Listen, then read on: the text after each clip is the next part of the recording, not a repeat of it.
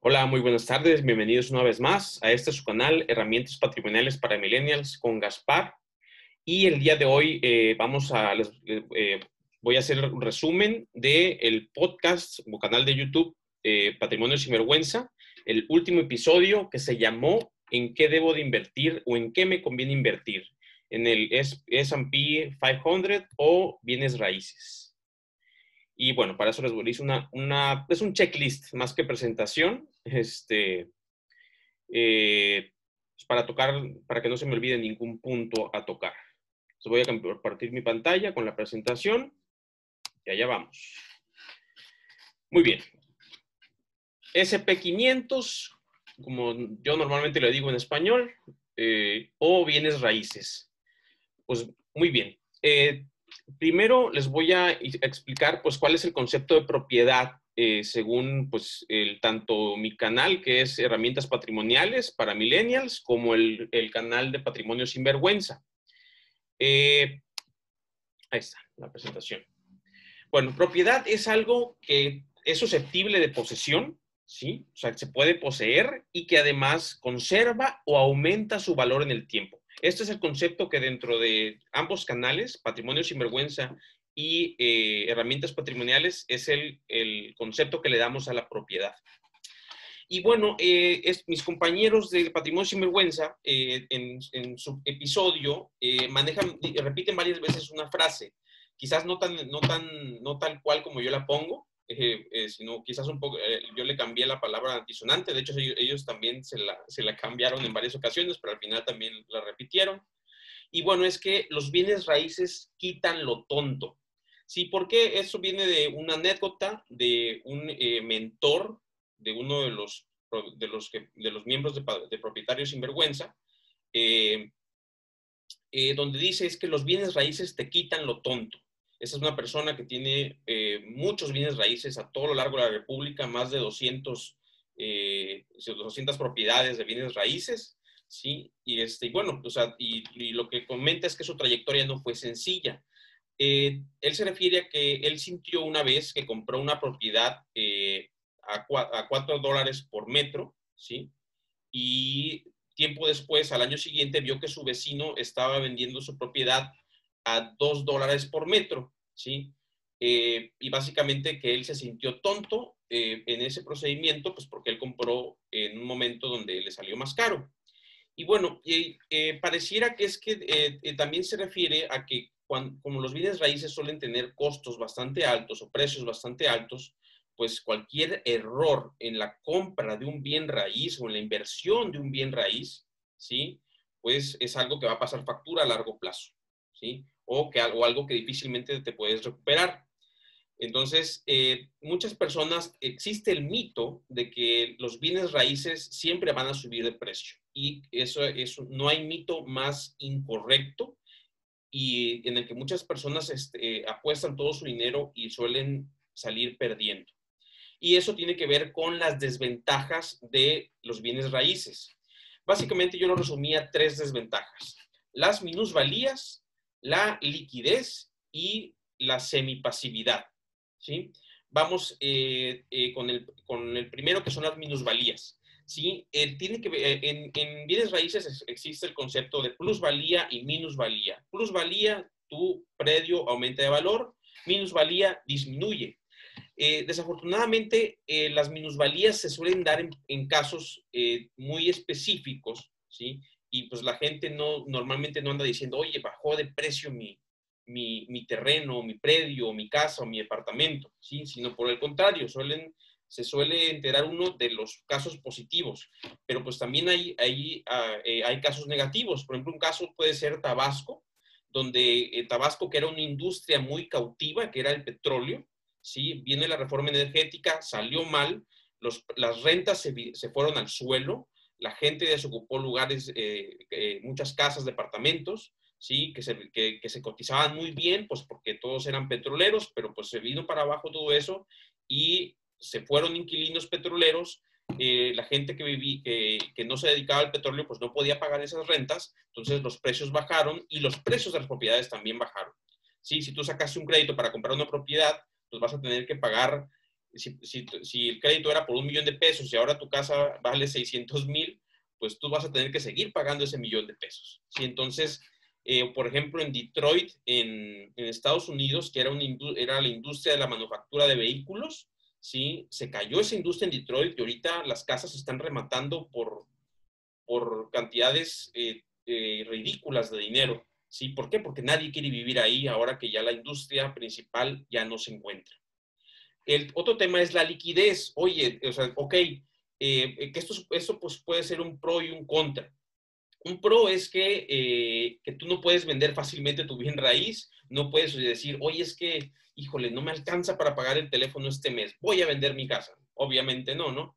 Este, pero pues también significa que tu dinero ahí está también estancado por bastante tiempo. Eh, si necesitas, tienes una urgencia, pues vas a tener que vender y vender mal. ¿Sí? Entonces, eh, tiene, e, ese es un pro, el, tema, el tema con la liquidez, con contra, perdón, el tema con la liquidez. Y la semipasividad, ¿sí? Eh, el, una inversión pasiva es algo que tú inviertes tu dinero y no tienes que hacer más nada, ¿sí?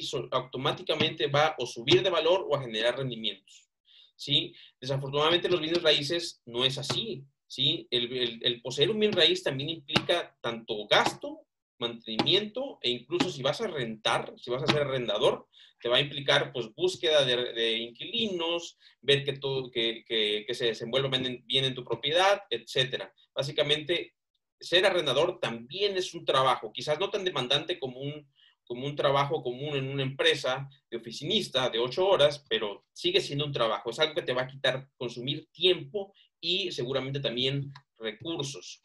Y es ahí donde entra la propiedad favorita de los propietarios sinvergüenzas del canal, que son los ETFs o eh, eh, índice accionario de bajo costo de una economía occidental con bajos índices de corrupción, como es la, eh, la economía americana. ¿sí? Y el, el, el, ETF, e ¿sí? que siempre recomiendan, pues es VO, que es el, el, ETF de Vanguard, que invierte en el SP500.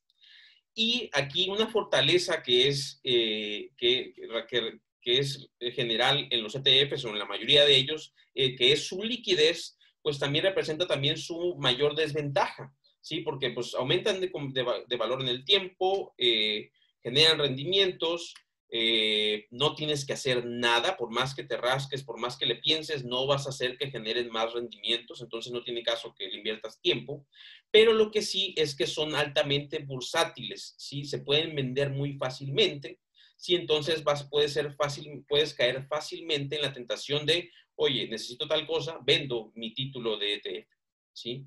Entonces, eh, la liquidez que, tiene, que conlleva el ETF, pues puede ser un enemigo en contra si, tienes si, si eres una persona que eh, tiende a vender apenas suba de valor una propiedad. ¿sí? En, en este capítulo también se mencionaron los, eh, los enemigos del patrimonio, que yo le añadí uno. Uno, bueno, deuda, comisiones, emociones, y yo le añadí el desorden. ¿sí? Eh, deuda, pues es eh, cuando, uno, cuando uno debe dinero pues, y, no estás pagando adecuadamente, pues te van a comer los intereses. Es un poquito obvio. El tema con las comisiones es que eh, mucha gente, o por, sobre todo en México, tendemos a minimizar cuando alguien, un, un banco, un, este, un, un usurero, no sé, te está cobrando 1 o 2% de intereses, o de comisiones, ¿sí? Y tiene uno a pensar, ay, no es nada. ¿Sí? Pero en cuanto a inversiones, a largo plazo, un, un punto porcentual, un 1% puede ser la diferencia entre tener una casa de 2 millones de pesos a tener solo una de 1.200.000, ¿sí? El, eh, ¿Por qué? Porque hay un tema, eh, siempre va a entrar en juego el tema del interés compuesto, que, lo voy a abordar en otro video más a profundidad. Las emociones, eh, las emociones va pegado con el desorden, porque cuando tus finanzas están desordenadas, ¿sí? Eh, vas a ser más susceptible a dejarte llevar por la emoción o incluso la emoción externa o a los impulsos externos. Creo que en otro video ya les había comentado, por ejemplo, las frases clásicas de eh, Palacios, eh, Palacio de Hierro, es eres simplemente Palacio, o, Liverpool es parte de tu vida, o compra hoy no te preocupes por el mañana, vive, vive la vida al límite, cosas de ese tipo. Si tus finanzas están desordenadas, ¿sí? vas a caer en eso y vas te vas a endeudar, vas a gastar de más, ¿sí? Y eventualmente vas a tener que vender tus activos o tus propiedades, ¿sí? O pues, lo que es lo mismo, tu patrimonio. Y bueno, eh, ellos hablaban de que hay una forma eh, eh, quizás no tan riesgosa como comprar un bien raíz, pero sin embargo invirtiendo en el mercado de los bienes raíces, que son las fibras, o en Estados Unidos los REITs, que es Real Estate Fund. Ahorita, busco la, definición. La fibra es fideicomiso irrevocable de bienes raíces. ¿sí? son entes o personas jurídicas ¿sí? empresas que compran muchos bienes raíces y como están cotizando en bolsa de valores, eh, eh, eh, ellos fraccionan cada bien raíz y te lo venden como si fuera una acción, de tal manera que tú eres propietario, al ser propietario de una acción, eres propietario de una parte del conjunto de bienes raíces que conforman su portafolio. Lo mismo es en, los rates estadounidenses. ¿sí? Entonces, normalmente generan buenos rendimientos, buenos dividendos, sin embargo, no le llegan a la calidad ni, al, ni a la trascendencia en el tiempo que ha tenido el, el, el SP500 los últimos 100 años, que siempre ha dado rendimientos positivos. En las fibras, los rendimientos positivos se han visto solamente en los últimos años. Y bueno, la recomendación general del episodio es que si tú no conoces a, profundidad eh, alguna industria en específico, te vayas por lo simple, que es el 80% de tus excedentes mensuales o anuales, lo inviertas en VO, que, que sería el SP500, y lo demás lo inviertas en dinero líquido, pero que esté eh, prevenido contra la inflación que sería, por ejemplo, en México los UDIBONOS, o si te quieres ir a la economía americana o instrumentos de, instrumentos de, inversión americanos, serían los fondos BTI o BGCH, que son el equivalente a los CETES mexicanos, pero en Estados Unidos. Y bueno, espero que esta información les haya sido de bastante utilidad y cualquier duda o comentario estoy a la orden. Hasta luego.